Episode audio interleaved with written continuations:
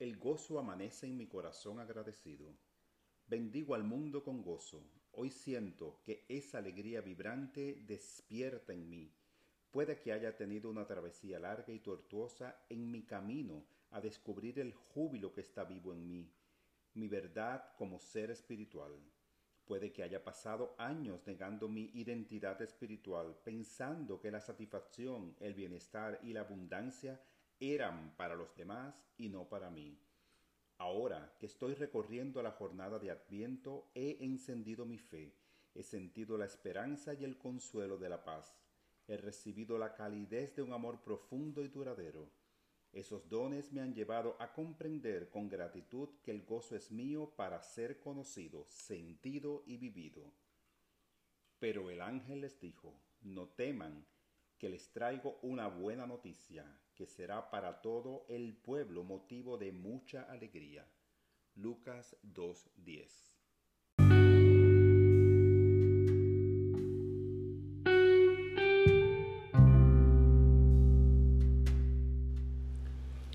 Mi fe se fortalece cuando oro por los demás. Visualizo que solo llegan cosas buenas a las vidas de aquellos a quienes mantengo en oración.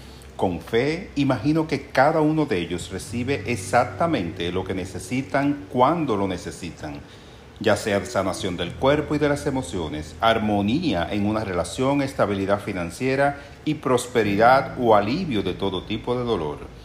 Al orar por otros, mis desafíos se disipan. Siento una profunda conexión con el Espíritu que mora en mí. En paz oro por los demás, sabiendo que Dios mora en ellos y se expresa por medio de ellos. Oro dejando ir las preocupaciones que pueda haber tenido por otros. Confío en que la sabiduría divina que vive en ellos los guiará hacia los mejores resultados posibles.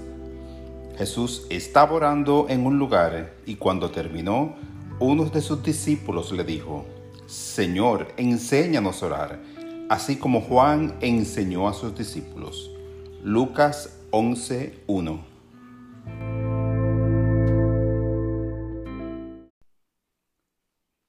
Yo soy bendecido con una vida de gracia.